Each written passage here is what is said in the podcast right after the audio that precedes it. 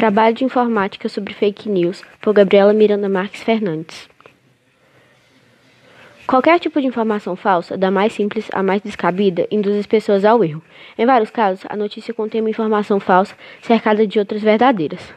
É principalmente nessas situações que estão escondidos os perigos da fake news, e suas consequências podem ser desastrosas.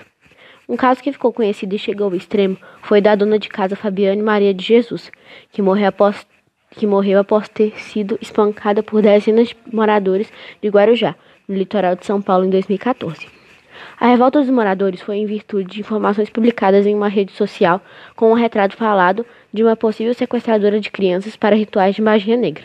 A dona de casa foi confundida com a criminosa e acabou linchada por moradores. Para as autoridades, identificar e punir os autores de boatos na rede é uma tarefa muito difícil. No caso do Brasil, a legislação que prevê punição para esse tipo de crime, não fala sobre internet, cita apenas rádio e televisão. Alguns sites de fake news usam endereços e layouts parecidos com os de grandes portais de notícias, induzindo o internauta a pensar que são páginas de credibilidade. Por isso, todo cuidado é pouco na internet. A maneira mais efetiva de diminuir os impactos da fake news é cada cidadão fazer sua parte, compartilhando apenas aquilo que tem certeza de que é verdade. O ideal é duvidar sempre procurar informações em outros veículos, especialmente nos conhecidos como grande mídia. No Brasil, existem agências especializadas em checar a veracidade de notícias suspeitas e de boatos, as chamadas fact-checking. Alguns grandes portais de notícias também criaram setores para checagem de informações.